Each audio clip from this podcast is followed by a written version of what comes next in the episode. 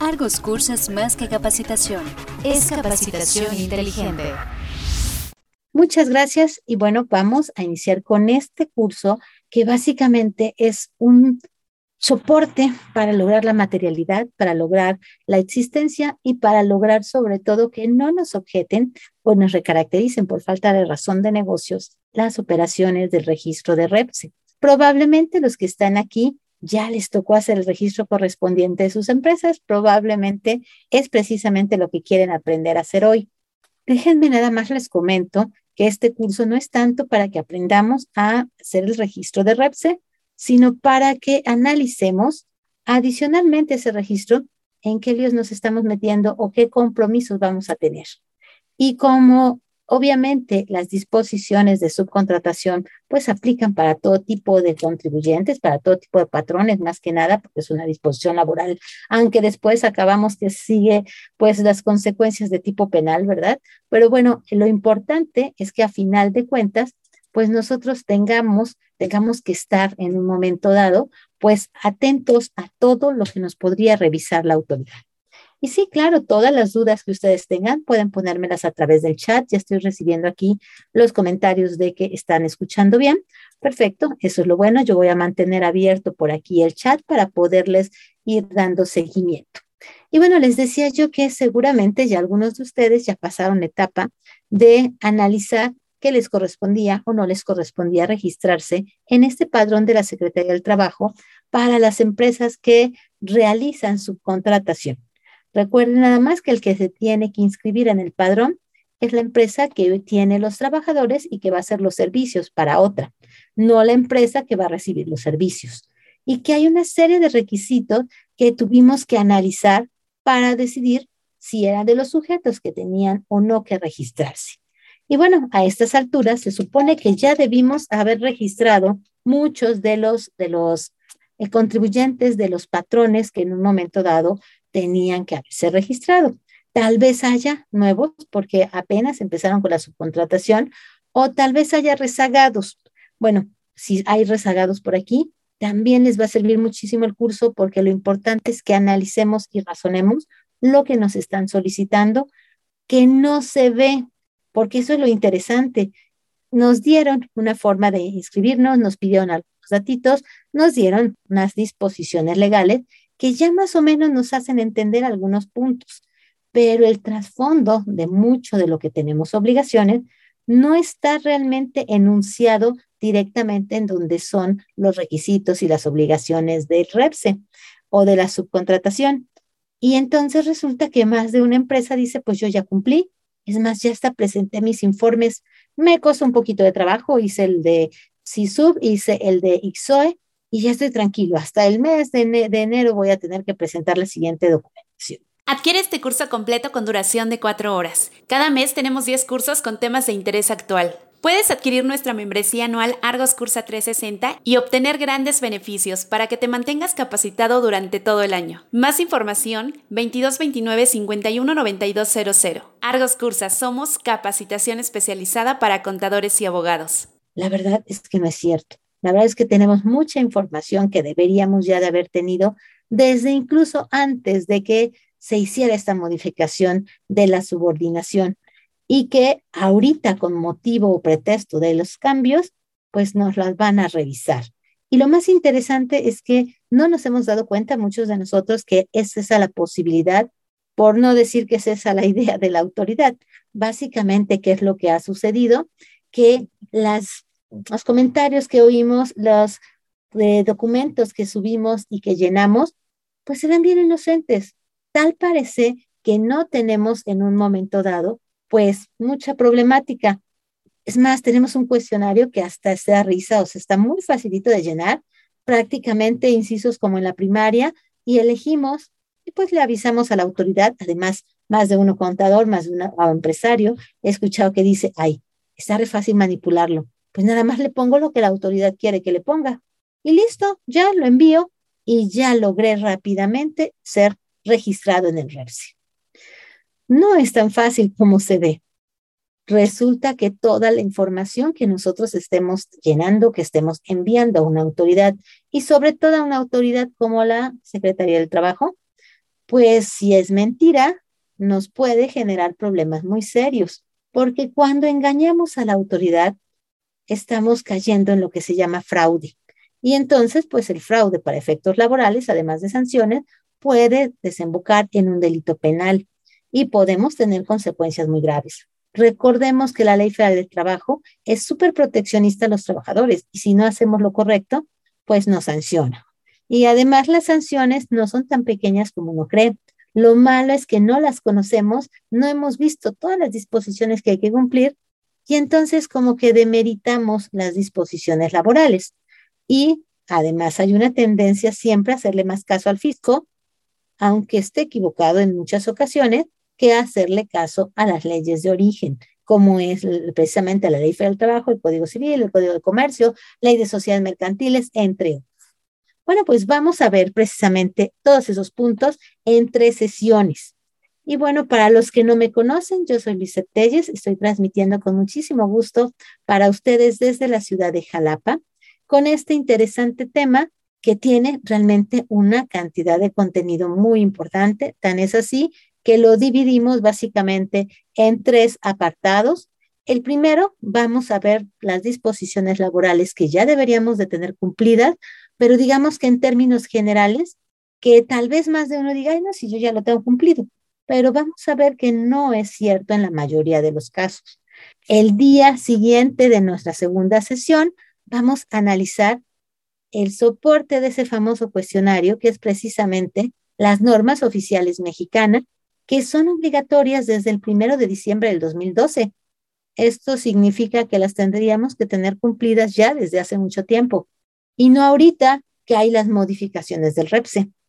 Lo mismo pensaba yo cuando se hicieron los cambios por motivo de la nueva normalidad. Ven que nos empezaron a decir qué hacer y en cada estado aterrizaron un poquito diferente las medidas, pues resulta que todas esas medidas estaban basadas en las disposiciones precisamente laborales, tratándose de trabajadores, por eso la autoridad laboral salió desde el inicio a dar los avisos junto con la autoridad de salud. Y tiene que ver con el reglamento de seguridad y higiene, tiene que ver con las normas de seguridad, de capacitación y muchas otras más que precisamente nos indican lo que tenemos que hacer. Y bueno, también estaban ya hace mucho tiempo. Y lo poquito que tomaron para lo que es la nueva normalidad y lo poquito que han tomado para la subcontratación, se queda corto contra todas las obligaciones que tenemos. Tengamos o no subcontratación, todo lo que vamos a estar viendo, que sí lo vamos a enfocar obviamente a subcontratación, pero que también debemos entender que sirve para cumplir cualquier otra obligación que cualquier otra empresa como patrón para cumplir con la Secretaría del Trabajo. Así es que todos los puntos que vamos a ir analizando los deberíamos de tener ya pues organizados por lo menos o cumpliendo ya bastante, sobre todo si tenemos nuestras empresas ya con cierta antigüedad. Y claro que vamos a aterrizar también la problemática que está viendo con las plataformas, la problemática que está viendo con los informes, porque pues no tardando nos toca presentar el siguiente y posiblemente algunos no lo presentaron bien o no les llegó el acuse o resulta que hay alguna situación que les hace tener la inquietud de que probablemente tengamos algún problema. Bueno, pues todo esto se va a ver en esas tres sesiones. Y lo más importante es que ocupemos estos días, sobre todo las vacaciones que vienen en diciembre, que las autoridades se van a descansar un ratito pues para implementar y componer toda la información en orden para que si llegan a revisarnos, pues estemos bien y no nos vayan a sancionar, porque las sanciones son bien altas. Y desgraciadamente, la autoridad laboral ya se dio cuenta que nosotros no tenemos idea de lo que se tiene que hacer. En esas pequeñas revisiones muy inocentes que hicieron de la nueva normalidad, se dieron cuenta de la situación de los negocios. Vieron que no hay señalética, no se usan colores distintivos, no se están teniendo las comisiones mixtas, no tienen reglamento de trabajo, etcétera, etcétera. Y todo eso, ¿a qué nos lleva? A que son riesgos para la empresa y posibles infracciones y sanciones que obviamente pueden hacer incluso que tenga que cerrar una organización. Eso no nos debe de suceder. Y muchas de las normas oficiales mexicanas son laboriosas, son largas, tienen muchos requisitos, pero no son tan complicadas. Hay algunas que sí se tienen, inclusive que obtener, eh, pues, dictámenes especiales con profesionistas independientes a nosotros, que pues también nos van a salir pues costosos, pero es necesario hacerlos. Así es que vamos a ir viendo qué es lo que definitivamente debe de estar, pues digo yo que después del REPSE, pero yo creo que está desde antes en el, REPSE cuando nos registramos y después. En la medida que nosotros implementemos todas las disposiciones que están alrededor y que soportan los cambios de la subcontratación, en esa medida vamos a estar más tranquilos y la autoridad laboral no nos va a poder molestar. Pero no nada más la autoridad laboral. Todas las disposiciones que no cumplamos para efectos laborales tienen repercusión para Seguro Social Infonavit y sobre todo para impuestos sobre la renta, IVA y código, porque todo está unido y precisamente los sujetos que están pues teniendo que involucrarse en esta subcontratación son los trabajadores y los patrones. Y precisamente estos pues hay en todas las empresas. Es muy, muy raro que en alguna organización no estemos utilizando por lo menos un trabajador. Y aunque es cierto, no todas hacemos subcontratación, pues les aplica de todas maneras las disposiciones que vamos a ver. Claro, a los que tengan subcontratación les va a aplicar, digamos que más a corto plazo, porque la autoridad está haciendo ya las revisiones para verificar que lo que hayamos dicho sea cierto, que lo que le hayamos informado exista. Y la verdad es que no pasamos esa revisión. La gran mayoría de nuestras empresas sí se inscribió, sí cumplió con esos requisitos, pero no tiene el soporte, las bases, los documentos, las evidencias para poder pasar una revisión precisamente de lo que implica esta subcontratación y sobre todo de lo que implican las normas oficiales mexicanas, que son el soporte de la subcontratación. Vamos a recordar entonces rápidamente qué es la subcontratación. Bueno, primero que nada se ha reconocido que mucha gente la identifica con otro nombre le llaman outsourcing. La verdad es que la outsourcing es un término no mexicano, no la vamos a encontrar en la ley federal del trabajo enunciada como ese término, sino como subcontratación. Y las disposiciones laborales nos dicen qué es cuando se puede utilizar, cuando no se puede utilizar, qué requisitos tenemos que tener. Y lo complementan otras muchas disposiciones legales.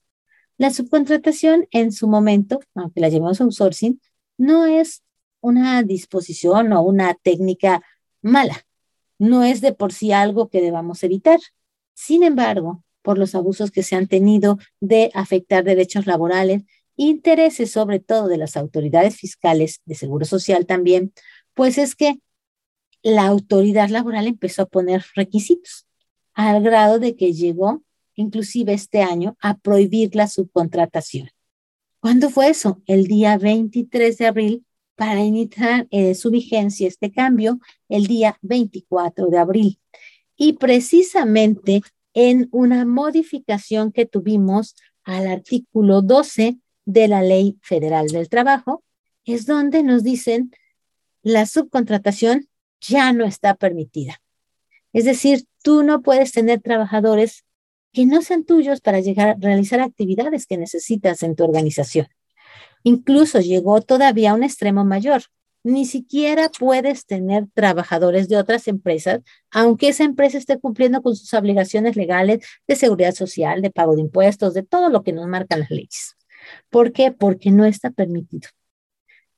¿Y qué sucede entonces? Que pues hay muchas empresas que efectivamente están usando esas figuras para evitarse tener la responsabilidad laboral, los pagos de impuestos, molestias por demandas, etcétera pues van a tener que considerar si efectivamente van a continuar con esos trabajadores o no. Y si van a continuar con ellos, tal vez los tengan que absorber o tal vez efectivamente se queden con la otra organización. Eso se tendrá que ver y dependiendo de cómo se hagan, pues esas combinaciones es que va a estar permitida o no va a estar permitida la subcontratación. Es muy importante que entendamos que la subcontratación a final de cuentas, en una pequeña parte nos permiten realizarla. Y implica tener un patrón con sus trabajadores que estén cumpliendo sus obligaciones legales, implica tener una empresa externa a la cual esos trabajadores llegan a hacer algún trabajo tal vez un trabajo que no están haciendo otros de la organización y que por eso pues van a estar en convivencia y van a estar dentro de las instalaciones. Nos dice el artículo 12, mucho cuidado, porque esa costumbre que tienes de que el intermediario, de que en un momento dado las personas que hacen capacitación o dan capacitación, los que hacen adiestramiento, los que hacen reclutamiento y selección, que se te quite la, la mala costumbre de ponerlos como patrón. Ellos nada más son un intermediario para que tú puedas tener a las personas que requieres. Entonces, es muy importante que entendamos que no puede haber intermediarios para realizar las relaciones laborales porque serían ilegales. Y para efectos de lo que nos ocupa, hay que tomar en cuenta que subcontratación ya fue definida en la Ley del Trabajo y precisamente tiene valor esta definición a partir del 24 de abril del 2021. Y nos dice la definición que la subcontratación de personal es cuando una persona física o moral proporciona o pone a disposición trabajadores en beneficio de otra. Esto ha causado muchas eh, incomodidades y muchos razonamientos, pues contradictorios, porque de pronto algunas eh, empresas dicen, yo no pongo a disposición trabajadores, porque no le dan órdenes, porque no se quedan en las instalaciones, porque no hacen el mismo trabajo que realizo yo.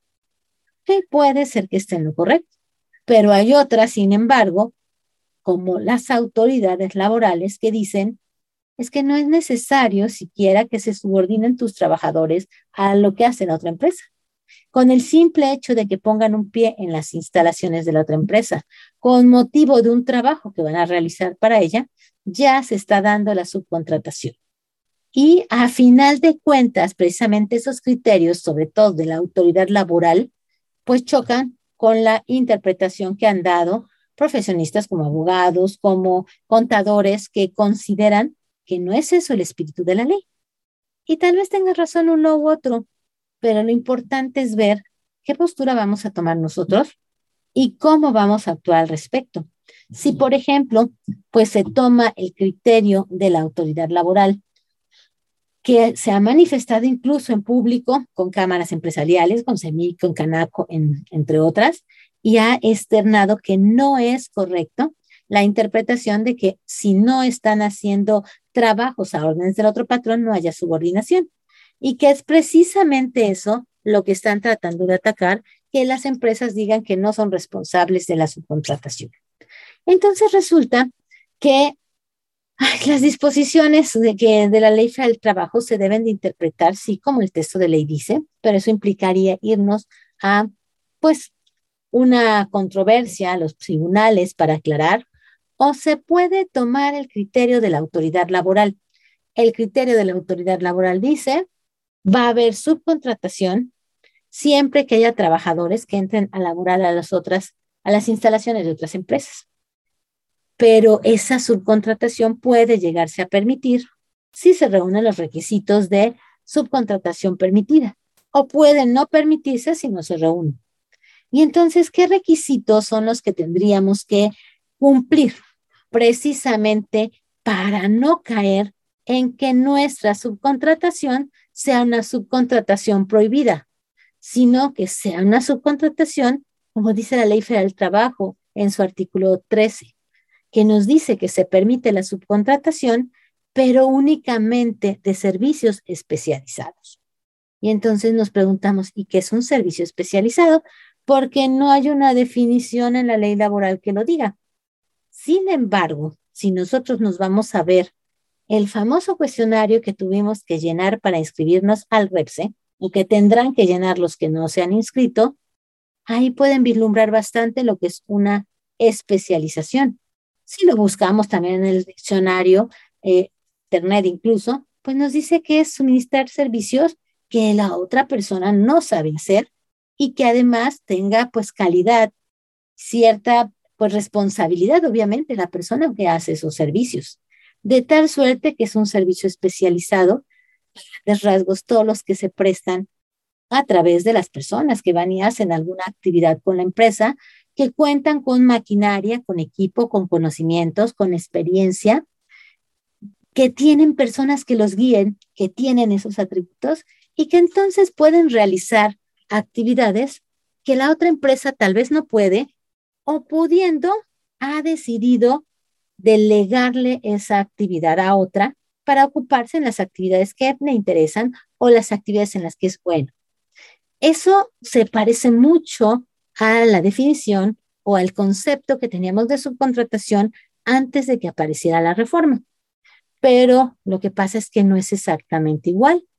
Nos dicen que eso es en principio lo que es la subcontratación, pero hay que cumplir ciertos requisitos para que ésta sea realmente autorizada o sea permitida. Y que si no los cumplimos, pues entonces esa subcontratación ya no la podemos llevar a cabo, ya no podemos contratar, o si lo hacemos, tenemos pues sanciones en cuestiones económicas, inclusive nos pueden impedir llevar a cabo la actividad o hasta nos pueden catalogar como delincuentes. Entonces tenemos que conocer qué más es lo que nos están pidiendo para que, si además de dar esos servicios especializados, porque tenemos el personal, la experiencia, la maquinaria, además de eso, ¿qué otra cosa nos piden? Nos piden que a final de cuentas se lleve a cabo un trámite, un trámite que es precisamente ese del registro ante la Secretaría del Trabajo o el registro de proveedores especializados de subcontratación, que como comentábamos tal vez ya hicieron y que tenemos que haber recibido un documento donde diga que tenemos un número de registro ante la Secretaría del Trabajo por ese perfil. Pero para poder hacer eso no fue tan complicado. Lo más complicado es cuando aterrizamos realmente en la práctica lo que vamos a hacer. Y que si fuimos cuidadosos, debimos de haber hecho modificaciones o por lo menos acuerdos o preguntas a nuestros clientes y a nuestros proveedores, porque puede ser que haya subcontratación de una empresa que brinda los servicios hacia su cliente, pero también haya proveedores que le dan servicios especializados a ese otro que da, tiene un cliente que también le da servicios. Es decir, hay empresas que van a tener nada más subcontratación porque ellos otorgan servicios, otras porque nada más los reciben y otras que los reciben y los dan. Típico caso de las empresas de la construcción, que pues por todos lados tienen subcontrataciones, tanto porque ellos van a ser pues como patrones de los trabajadores, de las personas a las que les construyen, como también son a su vez pues personas que reciben servicios de otras empresas que tienen actividades que le pueden ayudar como complemento. Bueno, ¿qué nos dice las disposiciones legales? Bueno, toda la subcontratación está prohibida, pero si de pronto de verdad la empresa requiere a alguien que le dé servicios especializados, eso se pueden permitir. O bien se puede permitir esos mismos servicios especializados entre empresas del mismo grupo, pero hay una serie de requisitos que nos están imponiendo y que si de pronto no los cubrimos, pues obviamente no vamos a poder estar dentro de este grupo. ¿Qué requisitos fueron? Uno, que se tenga el registro al REPSE. Otro, que se haga un contrato por los servicios que se prestan. Y otro que es muy importante, que las actividades que se van a realizar en la empresa que nos va a contratar no sean iguales a las que está teniendo la empresa o que no coincidan, deben de no tener la misma actividad el proveedor o el constructor o la persona que brinda los servicios de subcontratación y el cliente. No deben tener la misma actividad ni ante el SAT, ni ante el Seguro Social, ni tampoco en sus estatutos o su escritura constitutiva o modificaciones. Si no tienen la misma actividad, pues podrían llegar a ser proveedores precisamente de subcontratación. Pero todo esto ya lo debíamos de haber analizado. Probablemente algunas empresas para poder cumplir tuvieron que hacer modificaciones o tendrían que cuidar con quién van a trabajar, porque obviamente toda esta información es obligatoria, todos esos requisitos están en la ley y nos dice también la ley, aunque tú vayas a ser de esos subcontratistas especializados o de las empresas que son proveedores de servicio especializado, no significa que tú te vas a deslindar de todas tus obligaciones. Tú vas a ser siempre responsable solidario de lo que haya de obligaciones respecto a los trabajadores que te están viniendo a hacer alguna actividad a tu empresa. Y si de pronto el patrón que los tiene nómina, el patrón que los contrató no responde de sus obligaciones laborales, de seguro social, de Infonavit, del impuesto sobre la renta, pues tú tendrás que responder porque eres solidariamente responsable por ser el beneficiario de los servicios de esos trabajadores. Entonces, pues sí tenemos cuestiones importantes que ver. Y nos dice, deja ya de estar pensando que los contratos, que sí es legal, sí es legal hacer contratos que sean verbales, pero en el ámbito laboral y tratándose específicamente de estas actividades de subcontratación, nos dicen ya no puede haber verbales contratos, sino por escrito. Y dentro de ese contrato es importante que venga el número de registro del proveedor que va a suministrar los servicios a la otra empresa. Esto nos lleva a razonar que la empresa que en un momento dado va a prestar los servicios, puede ser que apenas lo haga a partir de que apareció el REPSE. Puede ser que lo haga después de que ya está trabajando el REPSE, tal vez apenas en esta fecha va a tener una subcontratación, pero también puede ser que venga de meses anteriores al inicio del REPSE. ¿Y de qué fecha es el contrato al que está regulando esta disposición laboral? Pues de la fecha en que está vigente la subcontratación. Oye, pero es que venía yo desde meses anteriores, entonces eso no entra, porque en mi contrato no corresponde a la fecha en que está vigente esta nueva disposición, que es a partir del 24 de abril. Tal vez tu contrato no tenga esa fecha, pero ¿estás o no estás haciendo trabajos todavía para otra empresa?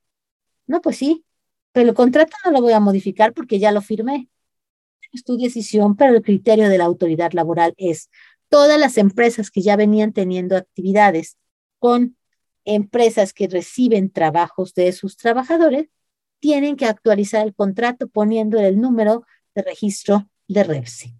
Y si no lo hacen, pues van a tener una problemática todos, tanto el que no está cumpliendo con los requisitos como el que está contratándolo, porque nos pueden poner multas para efectos laborales, multas para efectos seguro social de Infonavit y sobre todo nos pueden no aceptar las deducciones que en un momento dado quisiéramos hacer pagándole a los proveedores que nos están haciendo los servicios y todo lo relacionado con esas actividades.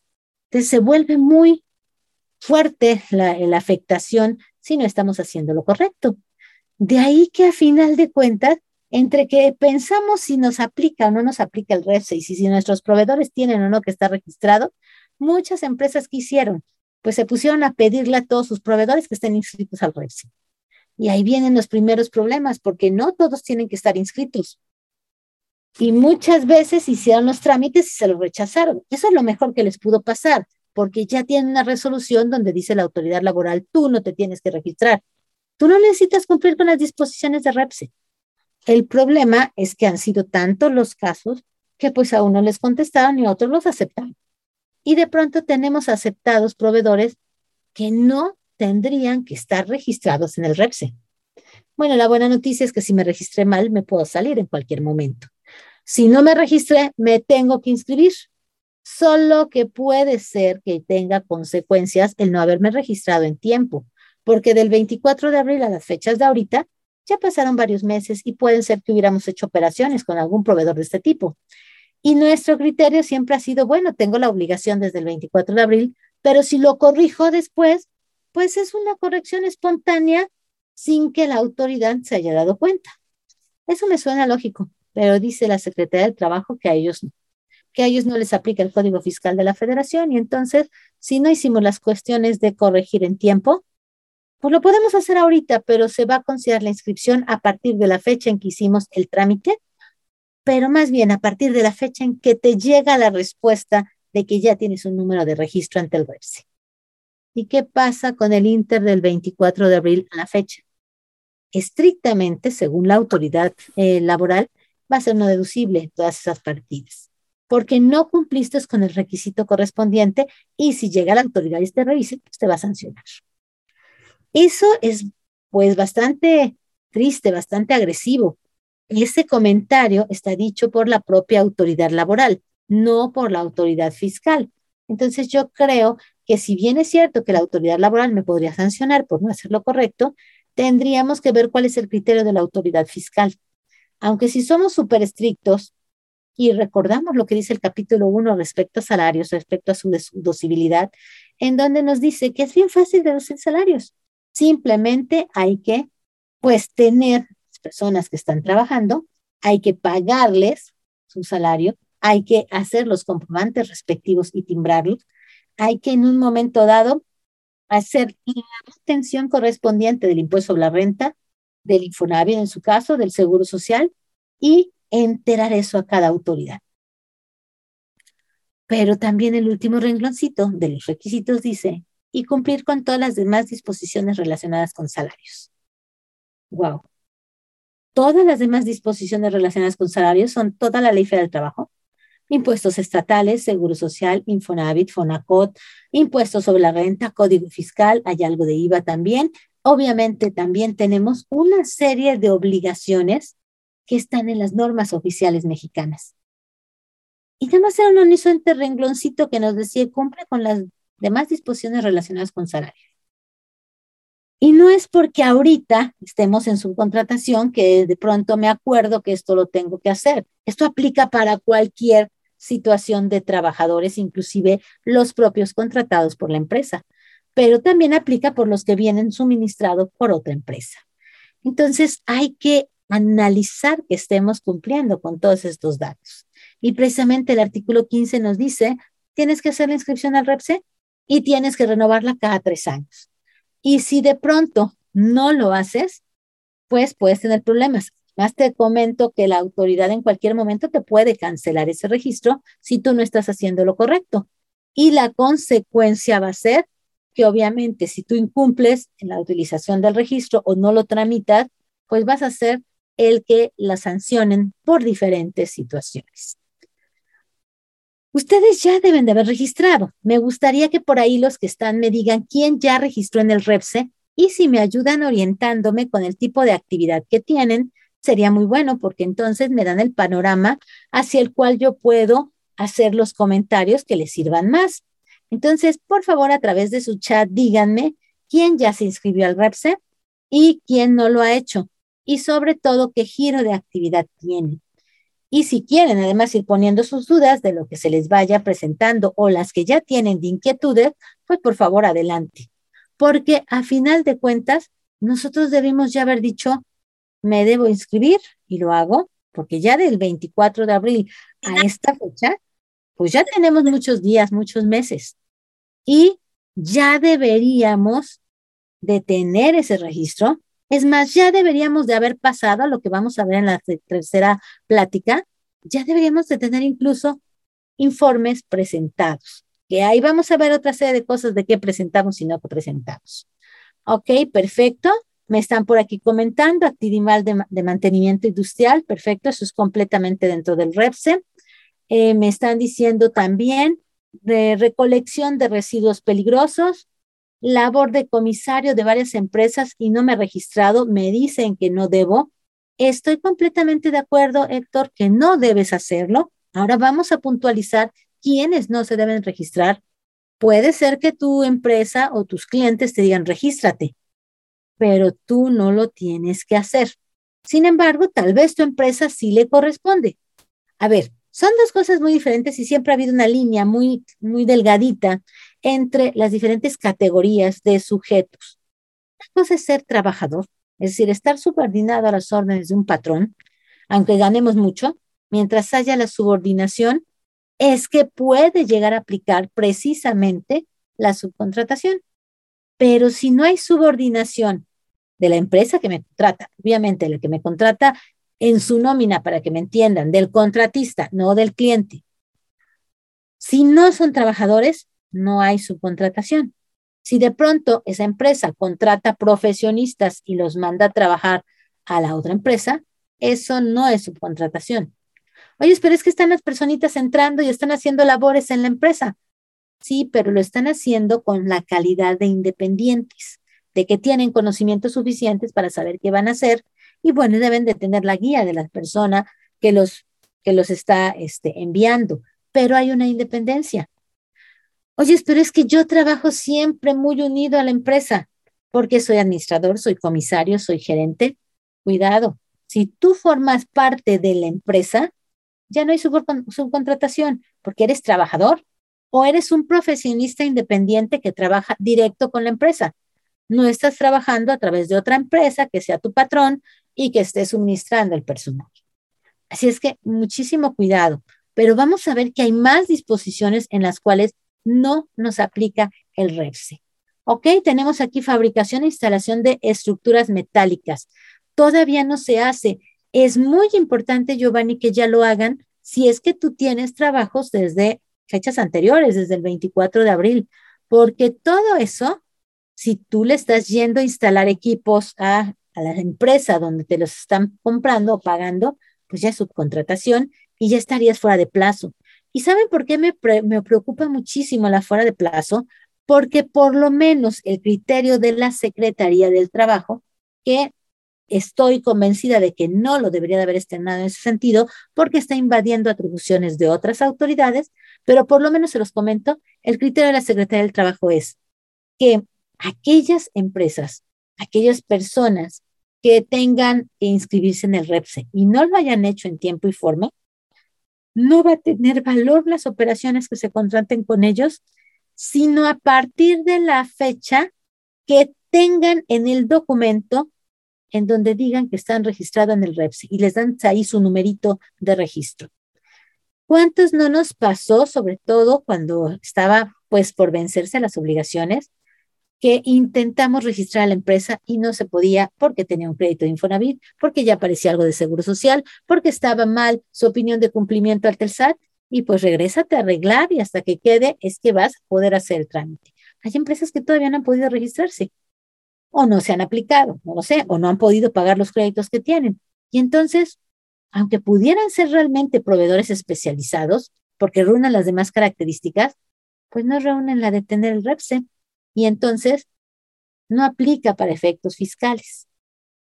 Sin embargo, nosotros decíamos, bueno, hay muchos problemas con los sistemas, hay muchos errores y además, pues no somos magos, no podemos destrabar todo tan rápido, pero vamos a tratar de hacerlo en este año. Así decíamos normalmente los contadores, los abogados, y que si en este año se logra, pues que cubra el año completo, porque a final de cuentas, si se modifican los contratos para poner el número de REPSE y se cumple con todo lo demás, pues como que esa es la esencia de lo que busca.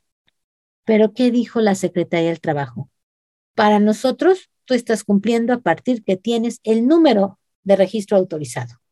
No cuando empezaste el trámite, no cuando recepcionaste toda la documentación correcta, no, es hasta que te entrego el registro.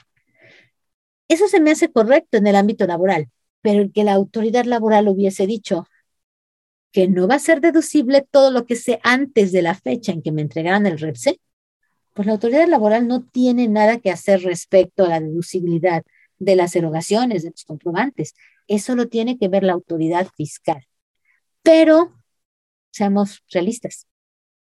Esto es un movimiento que se gestó en la Ley Federal del Trabajo y de ahí permeó otras disposiciones es muy posible que las autoridades tomen en cuenta los criterios precisamente que tenga la Secretaría del Trabajo para no violentarlos o no estar en contra y que así los aterricen para deducciones, para acreditamiento.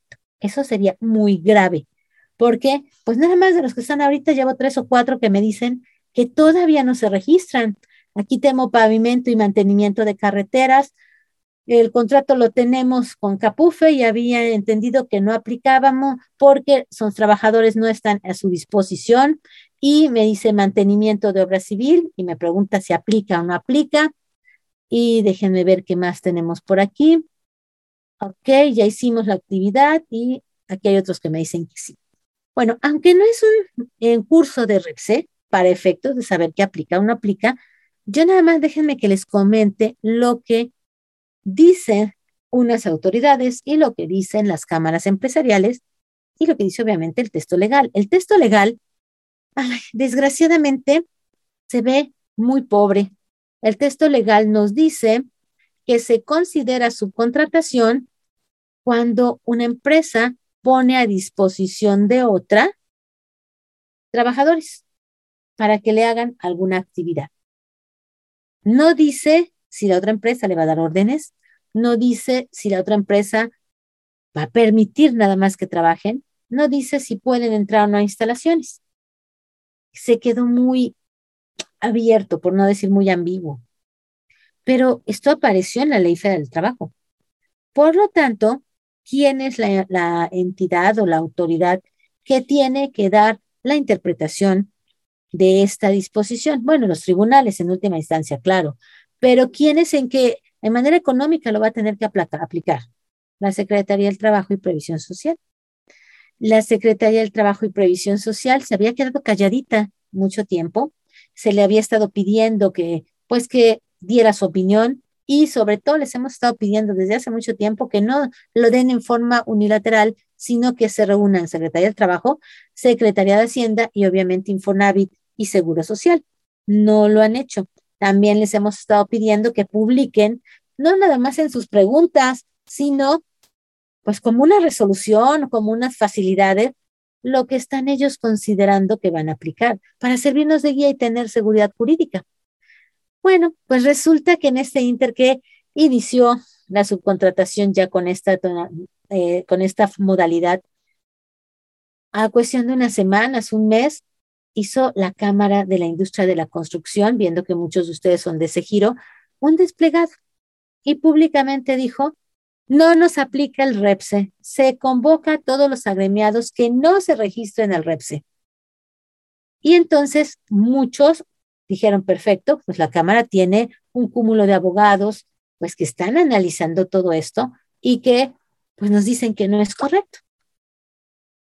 Yo no he visto que la Cámara haga un amparo colectivo.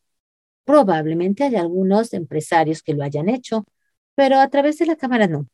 Lo que sí les puedo decir que vi y estuve presente por parte de Canaco, porque soy consejero de Canaco, nos invitaron a una reunión precisamente con Secretaría del Trabajo y con CEMIC a nivel federal. Y claro que la primera inquietud era, ¿y es cierto o no es cierto que a los constructores no les aplica el registro de REPSE? Porque el razonamiento de la, de la Cámara de la Industria de la Construcción era, no ponemos personas a disposición de la empresa, puesto que la empresa no le da órdenes a nuestros trabajadores. Somos los constructores los que le estamos dando órdenes, por lo tanto, no nos aplica. Eso suena bastante lógico. Pero la Cámara puede tener muy buenos abogados, puede ser un organismo empresarial fuerte, pero no tiene la función de, pues, generar realmente un criterio y mucho menos determinar qué es correcto y qué no es correcto en la interpretación. Eh, la única que podría hacerlo sería la autoridad y en caso de controversia, pues en, en, los tribunales laborales o la Junta de Conciliación y Arbitraje, porque tenemos una mezcla ahorita en el país. Pero pues muchos siguieron esa tendencia y ese razonamiento que no se me hace malo, pero de pronto es un razonamiento muy típico de contador, muy típico de abogado no laborista, sino de abogado civil, de abogado mercantil, en donde ostentándose con un contrato de prestación de servicios mercantiles o civiles, pues se le da una independencia a las organizaciones. Eso es completamente cierto. Pero laboral no le importan los contratos, no le importan las asociaciones, las sociedades, a laboral nada más le importan los trabajadores. Y si de pronto nos ponemos a ver el punto de vista de la autoridad, que por suerte lo externaron también, y sí va a haber muchos que me digan, lo que diga la autoridad tampoco dicta nada de precedente, porque efectivamente no es ley, pero sabemos que es la forma en que nos van a revisar cuando lleguen y sabemos que en base a esa indicación es como va a actuar en consecuencia el Seguro Social, el Infonavit y el SAT. ¿Y cuál es la interpretación de la Secretaría del Trabajo respecto a las empresas, no nada más las constructoras, que contraten o subcontraten personal, es que si los trabajadores ponen un pie en las instalaciones de la empresa que los contrata, se vuelven sujetos de la subcontratación porque la ley laboral no nada más está revisando el aspecto de los contratos civiles o mercantiles, sino está revisando una serie de situaciones más que tienen que ver con riesgos de trabajo, que tienen que ver con el desplazamiento de personal, que tienen que ver con los centros de trabajo y con muchas situaciones más. ¿Qué es más? Eso es cierto. Si yo de pronto voy de visita a una empresa, no sé, la Coca-Cola, perdón que diga eso, pero pues tienen gran parte de industria, mandan inclusive a muchos niños a que vayan a conocer el proceso, pero de pronto, si yo entro ahí, tengo que recibir una instrucción de cómo comportarme, a dónde puedo ir, a dónde no puedo ir, y cierto equipo de seguridad, ciertas recomendaciones.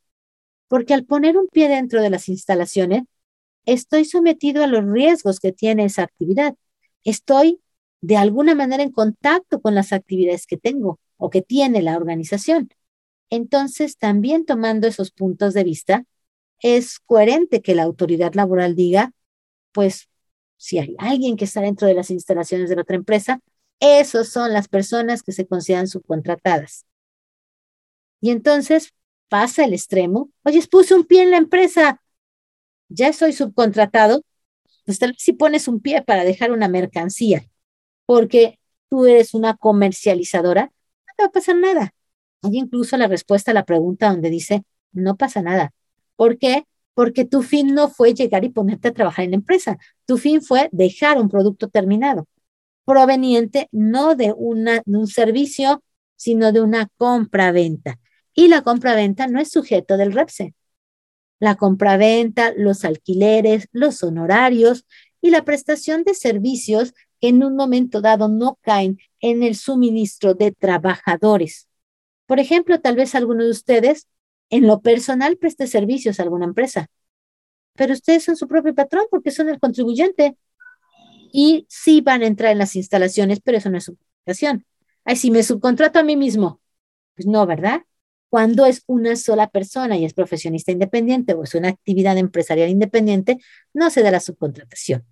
Y me acuerdo que, bueno, para dejar firme el punto en esa reunión, pues le pregunté a la autoridad laboral, oye, si entonces Resulta que hay un cúmulo impresionante de actividades que conllevan que vayan trabajadores a otra empresa, entre a sus instalaciones, tal vez porque son los que hacen el mantenimiento al equipo de cómputo. ¿Y cuánto se tardan en eso? Bueno, cuando no les toca limpieza, se tardan cinco minutos en llegar, componer los comandos, dejar medio limpiecito y adiós. Eso es todo lo que hicieron. Ahí hay subcontratación. Obviamente se ve más en todas esas actividades que me están mencionando de mantenimiento. ¿Por qué? Porque llego y tengo que entrar a instalaciones, estar en contacto con la maquinaria, equipo lo que voy a, a darle mantenimiento y pues voy a estar más sometido al riesgo y más en las entrañas de la empresa y voy a estar haciendo una actividad que tal vez hasta podrían hacer los trabajadores, pero que si la empresa no tiene esos trabajadores especializados, pues lo puede hacer un tercero. Pero fíjense hasta dónde podríamos llegar con esas circunstancias, con el criterio que tiene la autoridad laboral, que en mi concepto no está tan perdido. Es más, las normas oficiales mexicanas, que son las que nutren precisamente las obligaciones del REPSE, nos dicen que se debe de cuidar a los trabajadores, pero también la empresa tiene la obligación de cuidar a los visitantes, a los proveedores, a los acreedores y hasta a la comunidad, porque es con los que está en contacto. Entonces, desde ese punto de vista, no se hace tan ilógico que el suministro de personal, aunque no implique que se queden bajo las órdenes de la empresa, pues sí sea materia de subcontratación. Fíjense todo lo que puede pasar. Obviamente, no les puedo decir que lo que acabo de comentar del criterio que dio verbalmente la autoridad laboral, se los van a respetar en un momento dado cuando haya pues la concurrencia de diferentes autoridades sin embargo, la línea es que tomen en cuenta las disposiciones laborales porque esas son las que tienen la fuerza legal. Ahora, ¿qué es lo que sucede si yo no estoy de acuerdo con esa interpretación? No estoy de acuerdo con lo que dijo la autoridad porque considero que está equivocada, que siempre manipulan las cosas. Es correcto, podemos tener nuestro punto de vista y podemos incluso soportarlo y ser correcto. Lo que hace falta es que la autoridad diga que es correcto. Entonces, señores, hay que hacer consultas reales y concretas en base al derecho de petición que nos da la Constitución, dirigido a las autoridades pertinentes para que por lo menos tengan la obligación de contestarnos en nuestro caso que aplica. Pero si somos inteligentes, esas preguntas las deberían hacer los organismos empresariales, que agremian diferentes giros de actividad y que sin descubrir quién es el contribuyente que tiene el caso específico, puede hacer las consultas directamente a la autoridad y va a ser más fácil la respuesta, porque no le van a responder a un ciudadano común y corriente, le van a responder a una cámara, que obviamente agrupa los intereses de más personas y sobre todo los intereses políticos que pueden tener los funcionarios. Pues a final de cuentas, tenemos que analizar todo esto porque pues podemos tener un problema. Y no significa que el que yo haya sacado el registro pues ya me voy a quedar tranquilo, ya me lo dieron, total. No, el problema es que el registro se puede perder en cualquier momento, porque la empresa haga algo incorrecto, o bien porque efectivamente le encuentren alguna anomalía o algo en una inspección, de tal suerte que podemos estar a la expectativa, claro, de lo que pase para ver si nos toca alguna revisión y no tener incumplido algún requisito. Todo eso ya lo debimos haber analizado antes y ya deberíamos de haber decidido si aplicamos lo que dice la autoridad laboral o no lo queremos aplicar y si vamos a pedir la consulta y esperarnos a que nos contesten para ver qué hacemos o nos vamos a registrar de todas maneras. Fíjense que una de las problemáticas del registro no es siquiera la autoridad. Resulta que tengo algún cliente y le llevo la factura al cliente y me dice, no, no te voy a pagar. ¿Por qué? Ya hice el trabajo. Porque no me has dado tu registro de REPSE. Y mi contador me dijo que se los pida a todos. Y así como que, ¿por qué a todos? Ay, es que es más fácil que se los pida a todos a que le esté explicando a quién se los va a pedir. Entonces le dicen al contribuyente, al patrón, que le pida a todos los proveedores. Y resulta que a los transportistas, a los arrendadores, a los que dan alquileres, a los que están efectivamente construyendo, a los que comercializan productos, etcétera, etcétera, los clientes les están pidiendo el famoso registro del REPSE. ¿Y a quién le aplica? Pues le aplica a muchas personas. Es más fácil decir a quién no le aplica. ¿A quién no le aplica? Comercios, alquileres de bienes muebles, arrendamientos de bienes inmuebles, servicios profesionales independientes, entendamos honorarios, tanto dados por personas morales como por personas físicas transporte. Todas esas eh, actividades no les aplican. ¿Por qué?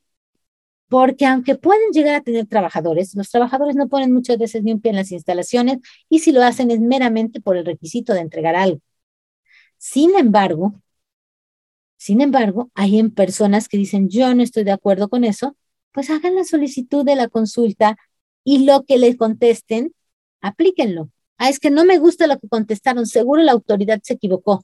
Perfecto, ya tienes una resolución particular, ya te puedes ir a gestionar una defensa sin que siquiera tengas un problema, porque solamente hiciste una consulta y esa consulta ya puede ser controvertida y te pueden decir que tienes razón y entonces todo lo que estás haciendo es lo correcto. Pero no lo hacemos, nos quejamos, no investigamos, seguimos lo que dice la mayoría y entonces, pues nos va a pasar lo que le pasa a la mayoría. Eso también es cierto. Pero bueno, recomendación general, por favor, todos los que crean que van a tenerse que inscribir, háganlo ya. Ya se pasó mucho tiempo. Si apenas es que tienen el trabajo, bueno, no pasa nada. Pero si viene de meses anteriores, es muy posible que no les permitan llenar siquiera las fechas anteriores. O si se los permiten, de todas maneras el registro va a salir con fecha posterior.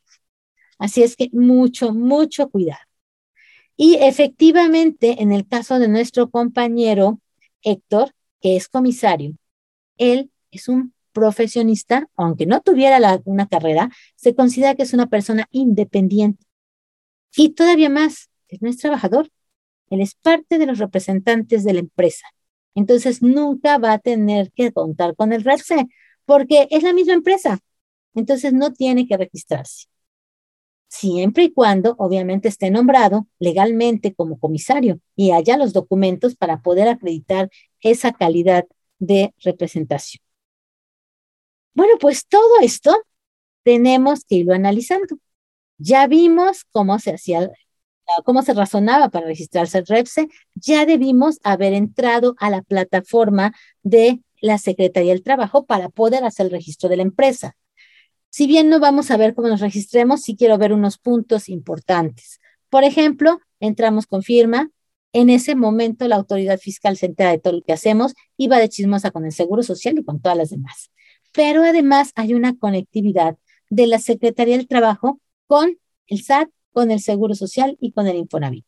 Al grado de que pongo yo mis datos y inmediatamente se hace la conexión con estas entidades y me dicen si estoy perfecto, estoy bien o no lo estoy. Y si resulta que no lo estoy, tengo que hacer los trámites para estar bien, tengo que hacer todas las medidas que me soliciten, porque si no, no me van a poder registrar. Nos piden mucha información de la empresa, de la persona que representa, los estatutos, los objetivos de la empresa. Todo eso nos lo van a ir pidiendo para poder cumplir con el registro de REPSE. Y nuevamente decimos, ahí está bien fácil, todo el PDF de la escritura y se lo pongo y nada más subrayo las actividades. Sí, pero ahí llevas 20, 30 actividades. Es que eso es lo que hago, pero muchas de esas 20 o 30 actividades pueden conflictuar con las actividades de tus proveedores. Y entonces resulta que si tienen actividades comunes no van a poder trabajar porque está prohibido. Y si lo hacen y se da cuenta la autoridad, pues les van a retirar las deducciones y el acreditamiento y poner las sanciones de cada autoridad. Bueno, pues aquí en la pantalla que estamos viendo, ahí se va a transcribir todo el objeto de la sociedad, señalando cuál es el, la actividad por la cual se va a volver, en este caso, pues subcontratista o eh, hacer la subcontratación. Adicionalmente a eso, nos piden que digamos de todas las actividades que tenemos, cuál es la que vamos a registrar como servicio especializado, porque podemos hacer 50 actividades, pero no todas las vez somos perfectos. Habrá alguna que tenemos buen servicio especializado. Esa es muy importante que la señalemos, obviamente, en este apartado y que la clasifiquemos según el catálogo de actividades, que ahí muchas veces me dicen, oye, pero en ese catálogo de actividades vienen muchas actividades pero no que vengan muchas actividades no significa que todas tienen la posibilidad de estar realmente como eh, pues empresas que hacen subcontratación. Lo que pasa es que jaló la autoridad laboral la base de datos del Seguro Social y esa es la que está utilizando. Muy bien, pues toda esta información se la tengo que dar y resaltar cuál es la actividad específica que considero que voy a estar realizando para poder realmente estar dentro del cumplimiento de obligaciones. Pues todo eso ya lo debimos haber hecho. Pero hicimos también, se inter, algo muy importante. Nosotros debemos de haber hecho, déjenme les paso tantito, eh, si encuentro por aquí el cuestionario, nosotros debimos haber llenado un cuestionario. Un cuestionario que precisamente nos dice informemos qué estamos haciendo, qué no estamos haciendo, si tenemos trabajadores, cuántos tenemos, eh, si se les da capacitación, si se les paga PTU, eh, si están especializados, cuánto tiempo tienen con nosotros, qué salario reciben, etcétera, etcétera, etcétera. ¿A poco no nos tocó contestar todo eso? Inclusive decíamos, hay que, qué pérdida de tiempo, qué preguntas tan sosas realmente, pues la contestamos ya. Es más, hasta veíamos, ah, resulta que nos piden si tenemos la capacitación y adiestramiento. Pues yo le voy a tener que poner que sí, porque si le pongo que no, quiere decir que estoy irregular y no me van a autorizar para efectos del el registro por no cumplir con las disposiciones laborales. Hasta lo pudimos manipular, ¿a poco no? Y pudimos decir que éramos perfectos, que no teníamos problemas y que estábamos cumpliendo con todo. El punto es que no es cierto. El punto es que, desgraciadamente, dijimos mentiras. ¿Y qué les dije hace un momento? Las mentiras para efectos laborales son fraude laboral. Es un engaño a la autoridad. Aquí tenemos el famoso cuestionario y miren, bien poquitas preguntitas, bien sencillas, sí o no, táchale nada más, no son preguntas abiertas. O sea, lo hicimos en cinco minutos, ¿a poco no? Bueno, ya lo hicimos, ya lo mandamos, tuvieron la precaución de quedarse con la copia del llenado del, cuestionario. No, ni le busquen, ahorita no lo van a poder bajar porque no hay un apartado para imprimir lo que envié. Me tenía yo que haber quedado o con un borrador que hubiera yo llenado y nada más transcrito la información, o ya que iba yo llenando, copiar las pantallas y quedármelas para evidencia. Sin embargo, muchísimas empresas no lo hicieron y ya ni se acuerdan qué le pusieron. Hace rato alguien me decía, es que déjame ver qué le puse. Cuidado, porque tú te puedes medio acordar qué le pusiste y si no pusiste eso, pues vas a hacer algo diferente, vas a hacer algo en contra y eso puede darnos un problema. Vamos a ir analizando de nuestro cuestionario qué partidas tienen puestas y qué relevancia tiene el haberlas contestado de una u otra manera para efectivamente ver qué es lo que nos puede llegar a afectar. Porque a final de cuentas, eso es lo que tenemos nosotros que analizar. ¿Qué es lo que me puede afectar de todo lo que estamos haciendo? De las operaciones que en un momento dado, pues voy a tener que estar reportando a la autoridad laboral. Y de lo que pueden ver no nada más la autoridad laboral, sino también el Seguro Social, el Infonavit y el SAT. ¿Ok? Sí son muchos puntitos que vamos a tener que ir viendo. Ok. Y me dicen por aquí, entonces solo los objetos sociales que llevamos a cabo ponemos. Para efectos del llenado del REPSE, hay un apartado en que te piden que pongas todo el objeto social.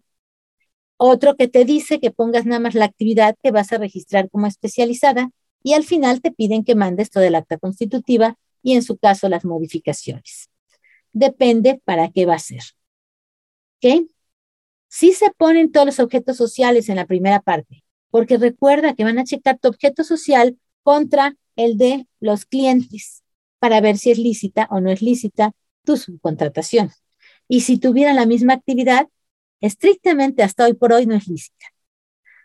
Debo decirles también que en esa reunión con CEMIC, pues se le planteó a la, autoridad laboral, oye, es que con esta disposición de subcontratación no vamos a poder construir.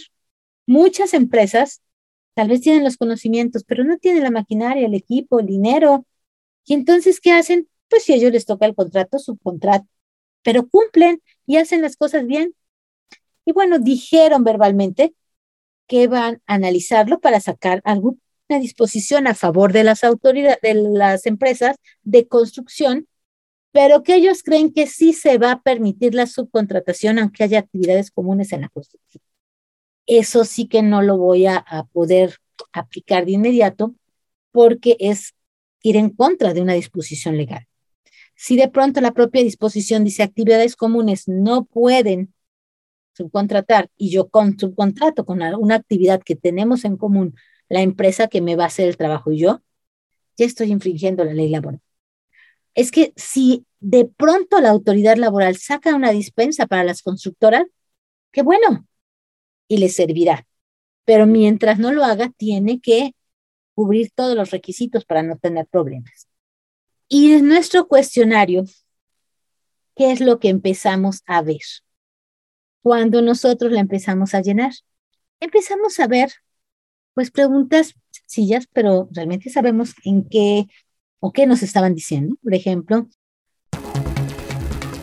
Argos Cursa Radio es la primera estación de radio por internet especializada para contadores y abogados. Escúchala por www.argoscursaradio.com.